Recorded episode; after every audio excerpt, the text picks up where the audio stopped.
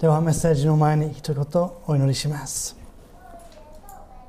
恵み深い私たちの天皇お父様どうかあなたが今日この御言葉を通して私たちの心に力強く語ってくださることを心から願っています。神様私たちの心を清め私たちの間違った考え方を覆してください。私たちがあなたをさらに親しく知ることができますようにまた喜びがさらに私たちの心にあふれますようにどうかお願いいたします。感謝してイエス様の皆によってお祈りいたします。アーメン。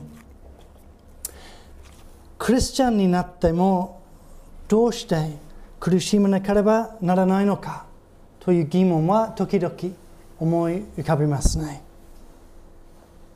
いろんな神様からの約束があるのに神愛の神様がいつも共におられる。イエス・キリストは豊かな人生を与えてくださる。罪に対する罰はもう受けない。というような約束があるのにどうして私がクリスチャンとして苦しまなければならない？という疑問は時々聞きますね。聖書はこのような疑問を含めて苦し苦しみという大きなテーマを深く取り扱っています。今日の箇所でペトロは一つの特定の種類の苦しみについて、えー、書いています。なので今日は、えー、全般的に苦しみについて話さないでペトロに沿ってこの特定の苦しみについて、えー、考えてみたいと思います。えー、大丈夫です。はい。えーはいえーあの他に苦しみについての質問、疑問があればぜひ聞いてください。今日はこの特定の苦しみについてだけ、えー、話したいと思います。それはクリスチャンであるが理由での苦しみ。クリスチャンじゃなければ合わない苦しみ。クリスチャンの特殊な苦しみという、え、苦しみですね。特に自分の信仰に対するあらゆる敵対、あらゆる種類の敵対、の苦しみです。ペトロはよく分かったんですね、この苦しみ。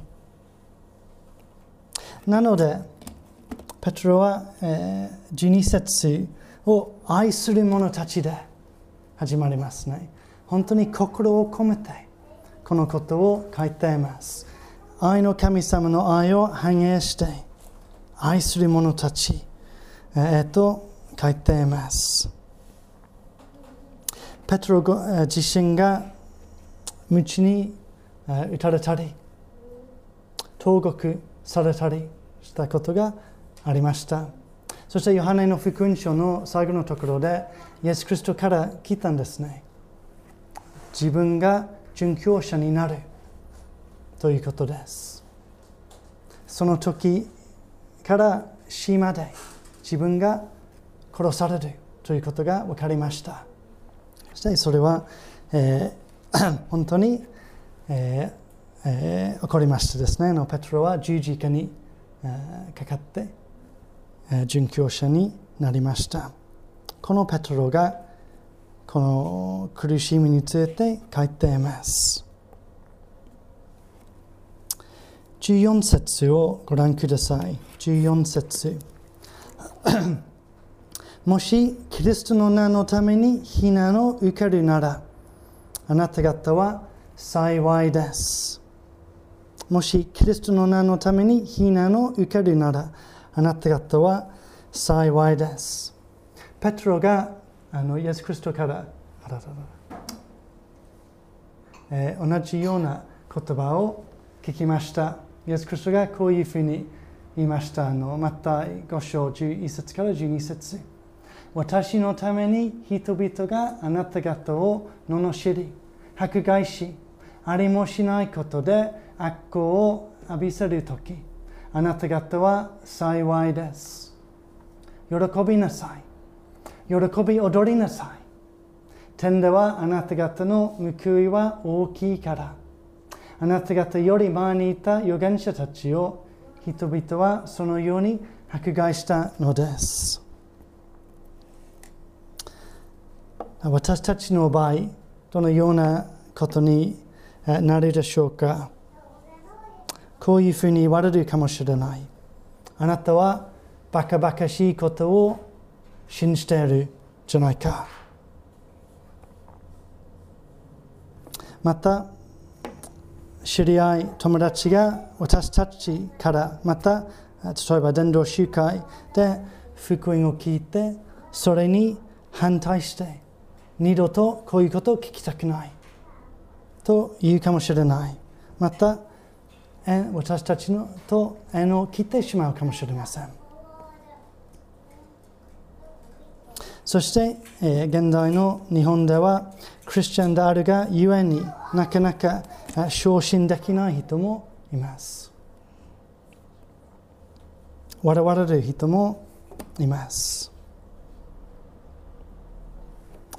自分の近所で、えー、ちょっと、えー、ののけ者として扱われる人もいます。私は特にイギリスで何回か聖書を信じているがゆえにクリスチャンとして生きようとしているがゆえに福音を伝えたがゆえにバカにされたり厳しく非難されたり知り合いに見、話されたりしたことがあります。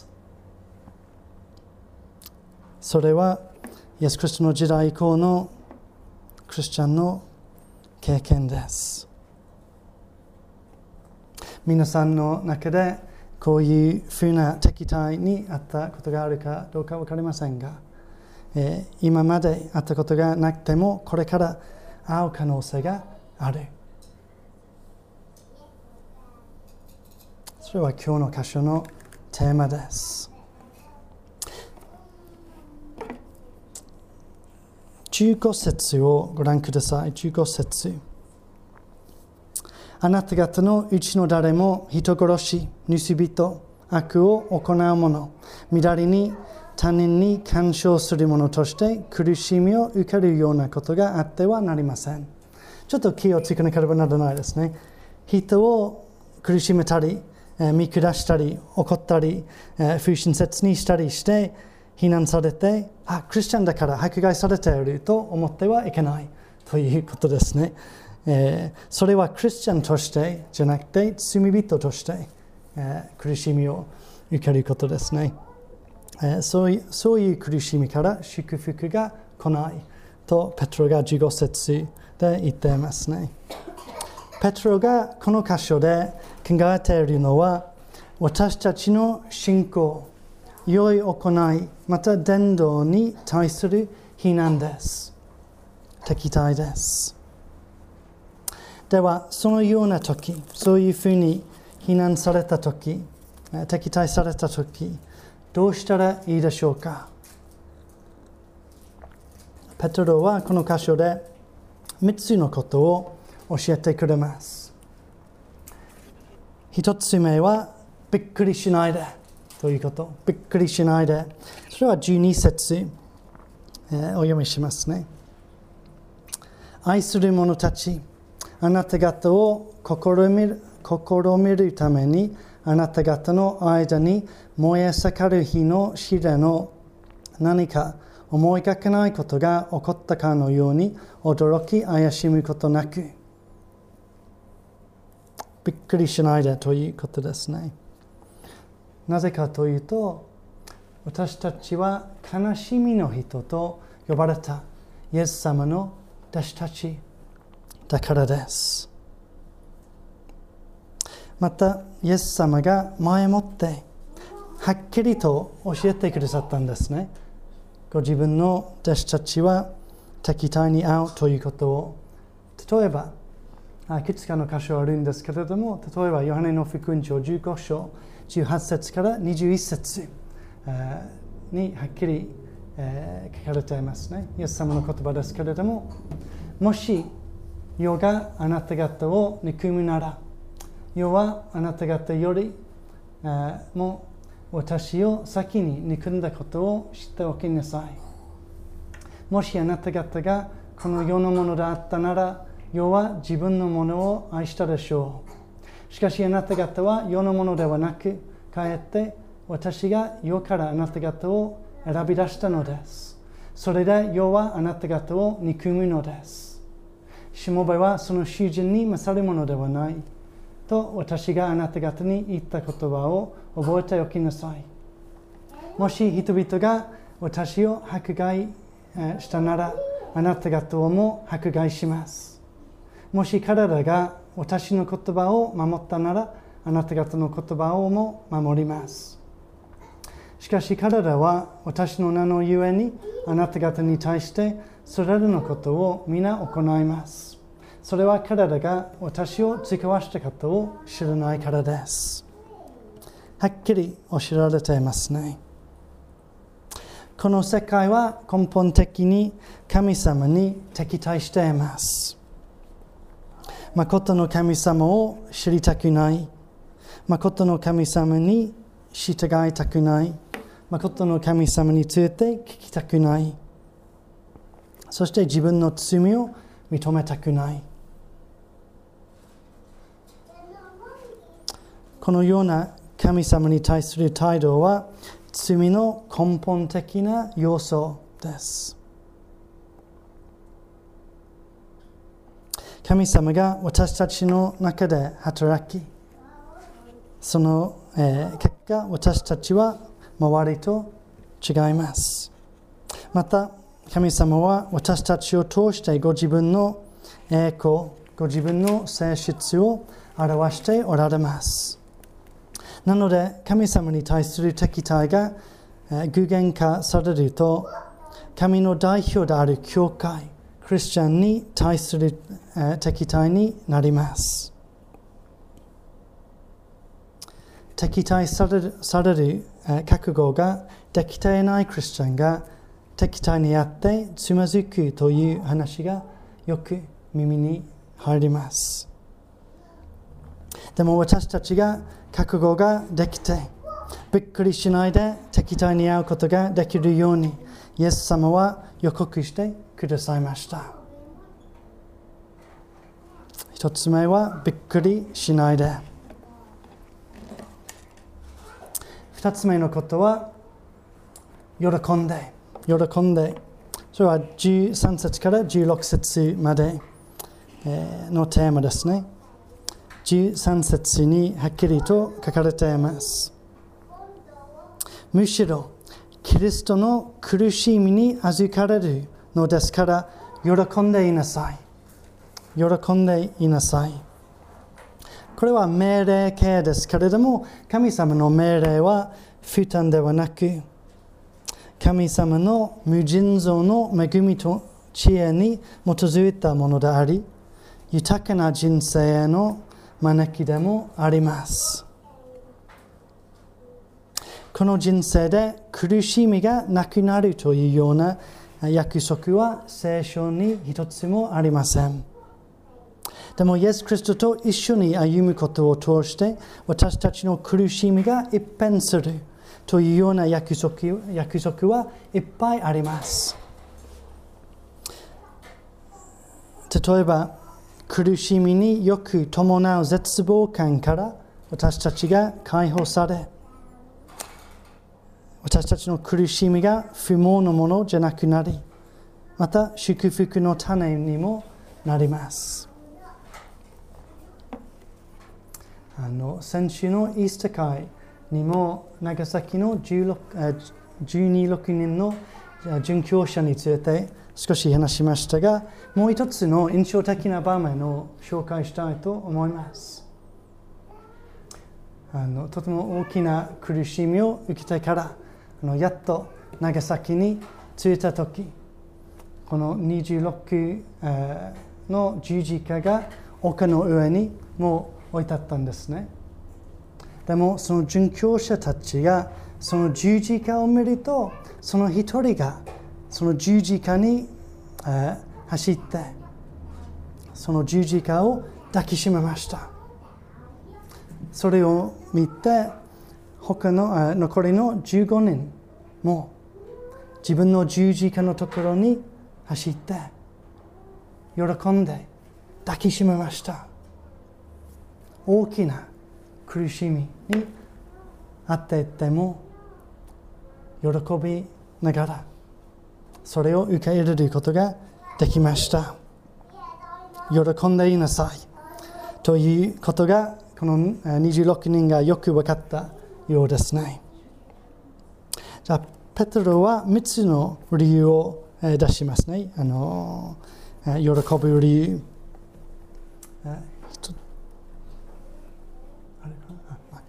えー、一つ目はこのような苦しみイエス・クリストのために敵対、えー、されるという、えー、苦しみは私たちの今の歩みを豊かにするから私たちは喜べます。今の歩みを豊かにする。つまり神様は試練を通して私たちの信仰を強め私たちの希望を深めてくださいます。例えば同じ第一ペトロ4章の一節3週間ぐらい前に一緒に見たんですけれどもこういう言葉があります。このようにキリストは肉体において苦しみを受けられたのですからあなた方も同じ心構えで自分自身の武装しなさい。肉体において苦しみを受けた人は罪との関わりを断ちました。つまり試練を通して私たちは罪から離れることができます。シトパウルはこういうふうに表現しました。じゃあご一緒に読みましょうか。はい、せーの。そればかりではなく、すみません。はい、そればかりではなく、観難さえも喜んでいます。それは観難が忍耐を生み出し、忍耐がなられた品性を生み出し、なられた品性が希望を生み出すと知っているからです。この希望は失望に終わることがありません。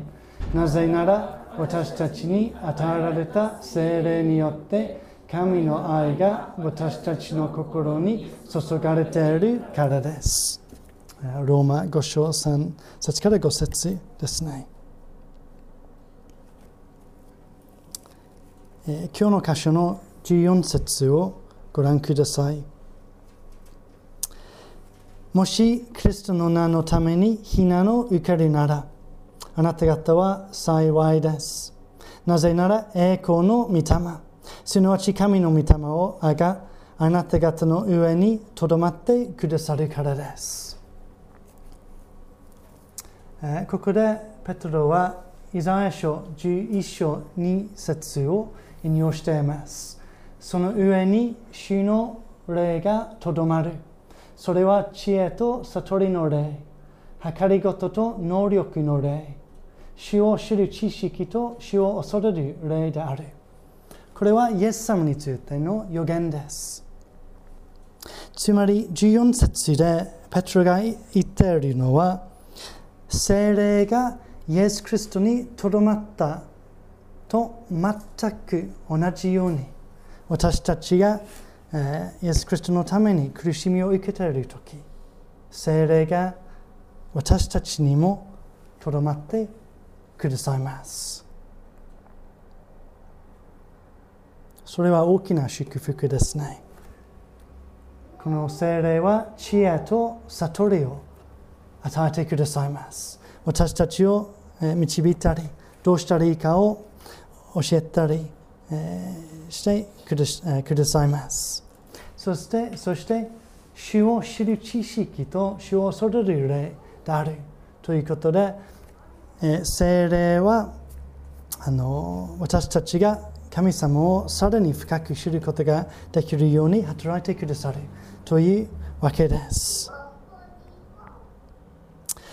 要するに一つ目の喜ぶ理由は、え、私たちがイエス・クリストのために、え、苦しみを受けるとそれを通して私たちが神様をさらに深く知りその愛をもっと深く経験ことができるからということです。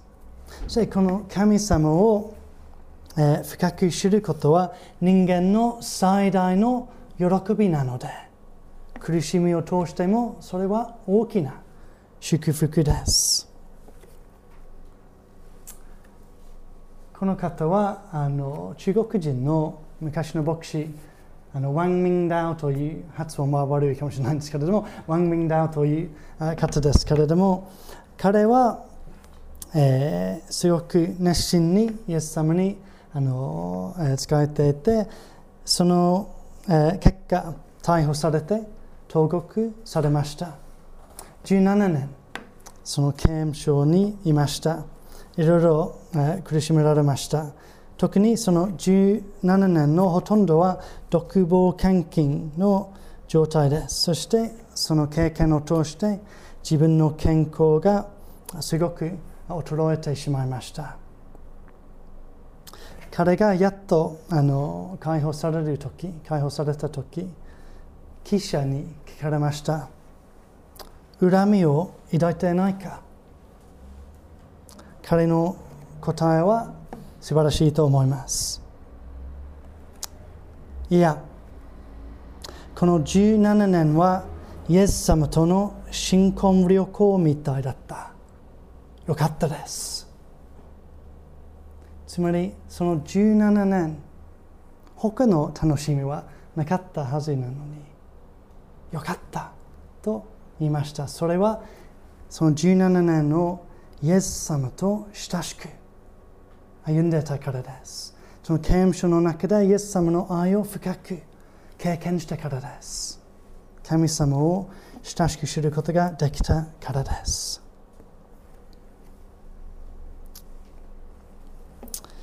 2番目の、えー、喜ぶ理由は私たちの今のイエス様のための苦しみは永遠の喜びになるからこれは何回かあの今までのラチペトロの箇所で触れたと思うので今日は短く話しますね。イエス様の十字架の苦しみが復活、勝利、また数え数えきれないほどの人の救いに変わったように私たちのイエス・キリストのための苦しみも最終的に喜びになります。私たちのクリストのための苦しみに喜んで耐えると新しい地での永遠の喜びをさらに拡大します。私たちは苦しみがなくなる永遠の命を待ち望んでいますね。今の苦しみはその喜びを拡大します。一章七節に同じようなことが書かれています。ダチペトロの一章七節これもご一緒に読みましょうか。一章七節はい。あなた方の信仰の試練は、比例精錬されつつなお、行く金よりも尊くイエス・クリストの現れの時に称賛と声と栄養になることが分かります。3つ目の喜ぶ理由はその苦しみはイエス・クリストの名のために、えーえー、すみません。その苦しみはイエス・クリストの名のためのものだからです。それはこの箇所で一番強調されているものだと思います。13節キリストの苦しみに預かる。14節にキリストの名のため。16節にクリスト者としてと繰り返されていますね。万物の主、栄光の主、神の子、平和の君、我が救い主、我が命、我が羊飼い、我が望みであるイエス・クリストのため、何かができるということ、何かをさせていただくように招かれるということ、それはたとえ苦しみを受けるということであっても、それは光栄ではないでしょうか。イエス様のために何かをすること、それは光栄です。それは素晴らしい特権、大きな恵みなんです。有名な言葉なんですけれども、人の働き、えー、5章40節、42節にこういう出来事があったんですね。あのこの手紙を書いたペトロも、この、時、言ったんですね。じゃあご一緒に読みましょう。はい。人たちを呼んで彼らを道で打ち、イエスの名によって語ってはならないと言い渡した上で釈放した。そこで人たちは皆のためには、あすみません。ジラメルに対するものとされたことを喜びながら議会から出て行った。そして毎日宮や家々で教え、イエスがクリストであることを述べ伝え続けた。この41節ですね。そこで人たちは皆のためには、あすみません、皆のために恥ずかしめられるに値するものとされたことを喜びながら光栄だと思っていたんですね。同じようにペトロは、えーすみません。えー6節にしかし、クリスト者として苦しみを受けるのなら、恥じることはありません。恥じることはないというふうに断言します。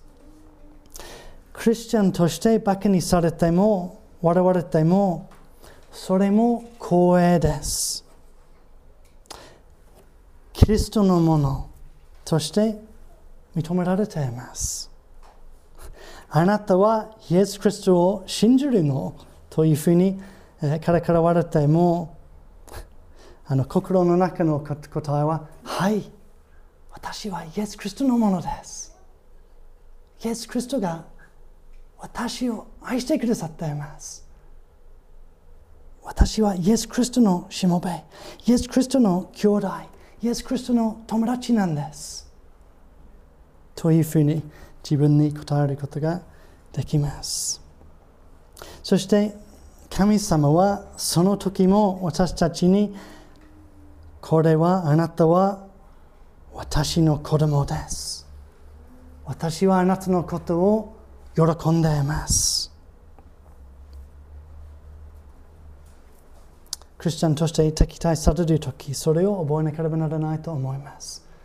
神様は私たちのことを喜んでいます。私は神の子。バカにされてもそれは変わ変わりません。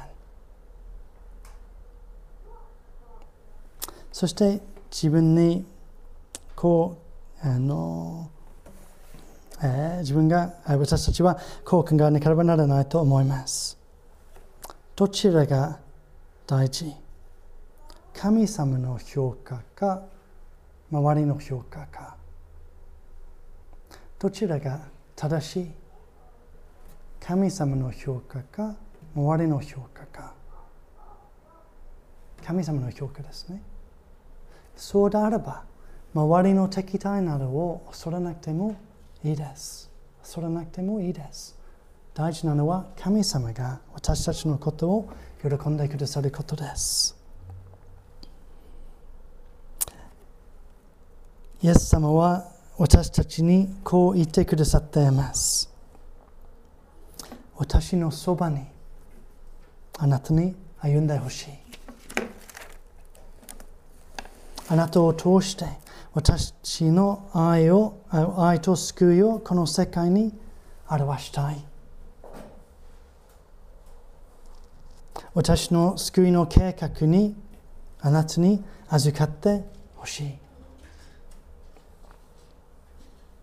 その私の救いの計画にあなたに預かってほしいという、ことは13節の、不思議な表現の意味だと思います。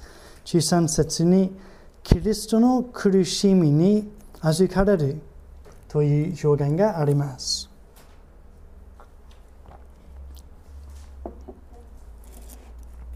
イエス様は十字架を通して、十字架の苦しみを通して、私たちの罪のあがない許しを完了した。完了しました。なので、このイエス様の苦しみに預かることは、その罪の許しの苦しみのための苦しみに預かった、えという意味ではありません。私たちは罪のために苦しみは苦しむわけではありません。イエス様は十字架で救いの道を開きました。でもそれからその救いについての良い良い知らせを全世界に届ける役割は教会の役割。すべてのクリスチャンの役割になります。そのために私たちは苦しまなければならない時があります。その苦しみはイエス様の苦しみです。イエス様の救いの計画に預かる苦しみです。で、その苦しみを通して、イエス様の素晴らしさがこの世界に示され、それをと私たちのイエス様のための苦しみを通して、人が死、罪、裁きからえ救われ、命、許し、神様との和解をいただくことができます。私たちが苦しむ、イエス様のために苦しむとき、喜べる、えーこと、あ喜ぶ、喜べることのえ理由は、今の歩みを豊かにする。また、それは永遠の命永遠の喜びとつながるから。そして、その苦しみはイエス様のためだからです。喜びましょ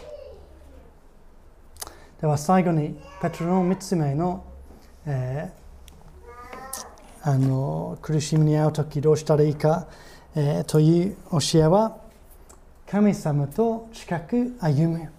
それは最後の17から19節。神様と近く歩む。まず2つの表現の意味をちょっと確認したいと思います。まず17節のなぜなら裁きが神の家家から始まる時が来ているからです。という、えー表現ですね。という、え言葉です。これはあのマラキ記あすみませんマラキ書3章1、節から4節まで、を使っている箇所なんですけれども、そのマラキ書で、この神の家は、神殿、旧約時代の神殿を指しています。もう新約時代に入ると、神の家、また神殿は教会になります。教会堂じゃなくて、私たち、クリスチャン、教会になります。この神の家、教会に裁きが始まるという意味です。では、この裁きはどういう意味でしょうか、えーここで使われている言葉は幅広い、えー意味を持つ言葉。えー罰を、というふうに意味する時もあれば、この裁きという言葉は懲らしめ、また精錬と,、えー、という、え、を意味する時もあります。ここで教会に対して、えー、私たちを清める精錬を意味意味しています。この裁きは教会を清める精錬という意味を持っています。つまり私たちが愛と良い行いに満ちた生活がますますできるようにこの神様は私たちを精錬してくださるという意味ですね。もう一つの意味を確認したい表現は18節の義人がかろうじて救われる。かろうじて救われる。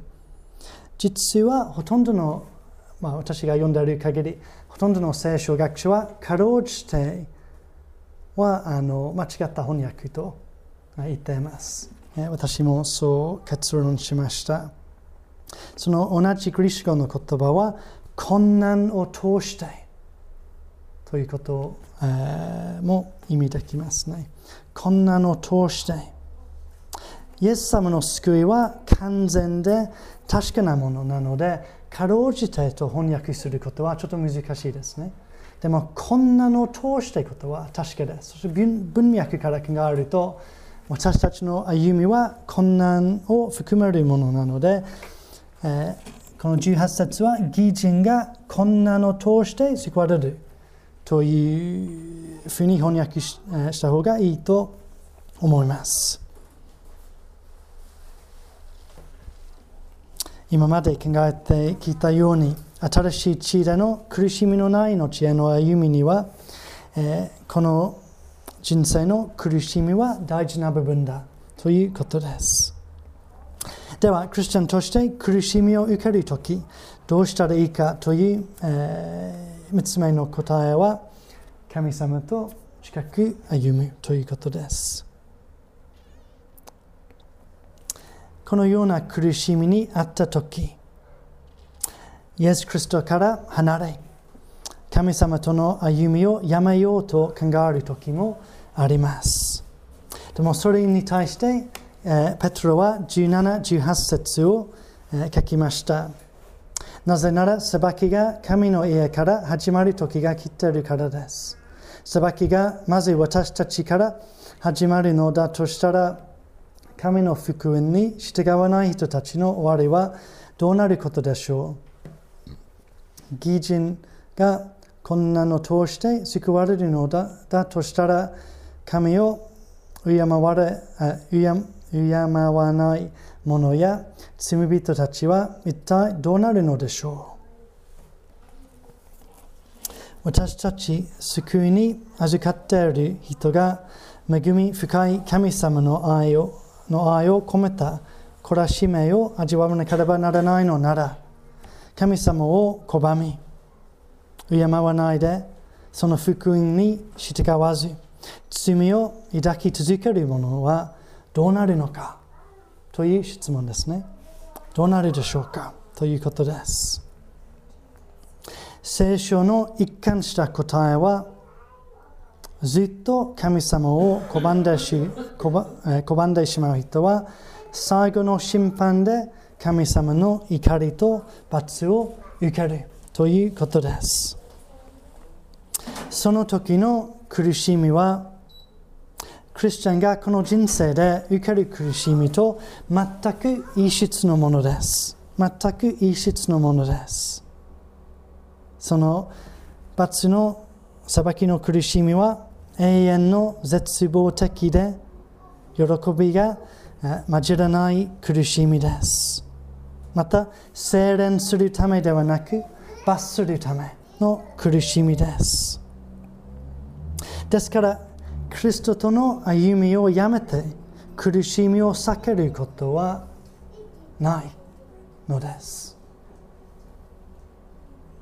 私たちが神様から離れてしまってイエス・キリストとの歩みをやめてしまうと永遠の苦しみが待ちます。なので苦しみにあっても神様と近く歩みましょう。そして19節ありますね。ご一緒に読みましょうか。4節の19節。はい。ですから神の御心に従ってなお苦しみにあっている人々は善を行うにあたって真実であられる創造者に自分の魂をお任せしなさい。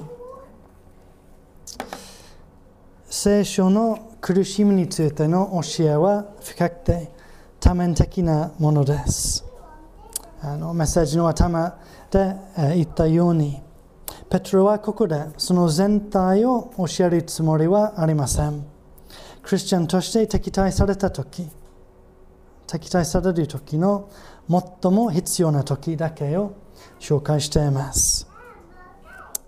19節はその結びになります。えー、3つのことを短く言います。まず、ペトロは神様の御心に従ってという表現を使います。私たちが死にからばならないのは、この私たちのイエス・クリストのための苦しみも神様の御心に従うものだということを意識しなければなりません。私たちの苦しみを含めて神様はすべてのことを司っておられます。これは大きな励ましになると思います。大きな励ましになると思います。私たちの苦しみはランダムで無意味のものではないのです。神様の祝福と永遠の身にたどり着くものです。神様の祝福と永遠の身にたどり着くものです。二つ目、この19節でペトロが進めているのは、善を行い続けることです。善を行い続ける。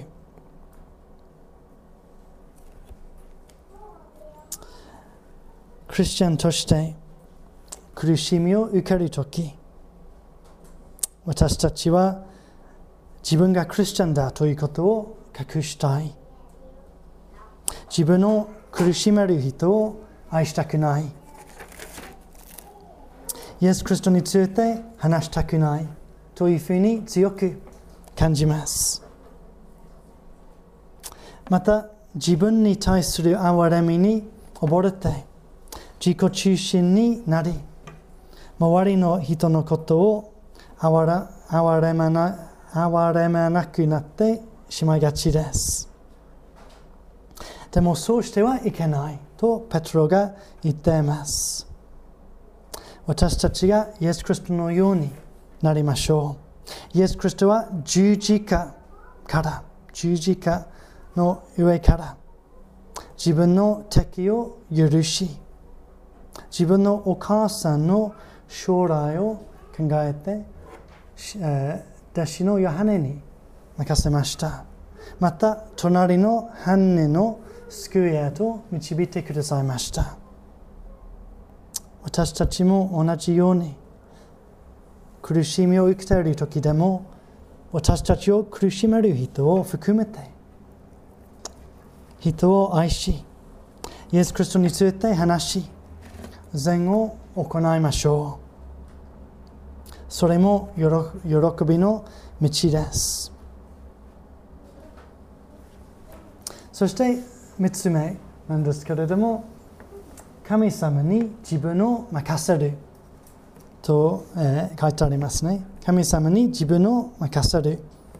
これは、えー、2章の23節と全く同じ言葉です。2章の23節をちょっと読みますね。罵られても罵り返さず、苦しめられても脅すことをせず、正しく裁かれる方にお任せになりました。イエス様のこと。イエス様は悪を行わず、自分の神様に任せました。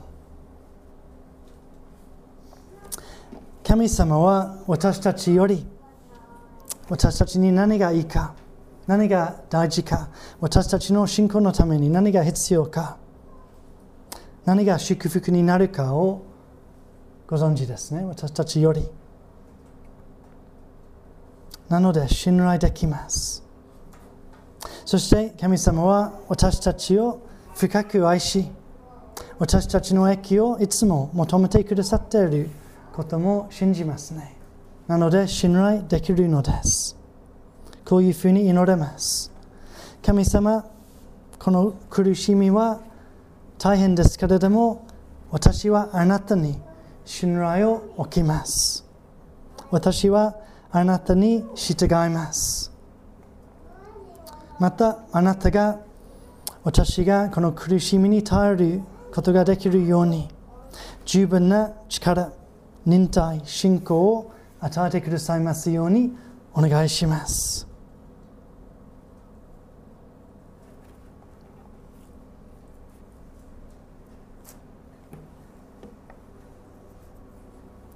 イエスイエス・クリストの名のために苦しみを受けるとき、ペトロの教えは3つのこと。びっくりしないで、喜んで、神様と近く歩みましょう。私たちが敵対されても、誠実にイエス様と歩むことは祝福への道なんです。そしてイエス様について話すと、えー、敵対されるかもしれかもしかもしれないということは現実ですけれども敵対されても、えー、それは祝福だということを覚えると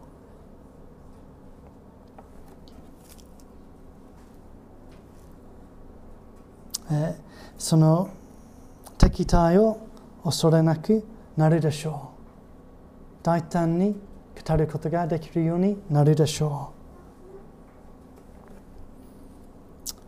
う。ではこのよう、えこれらのことを自覚して歩んでいきましょう。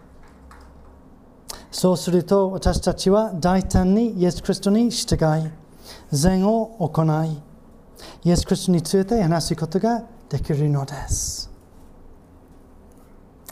黙祷を持って応答の時を持ちましょう。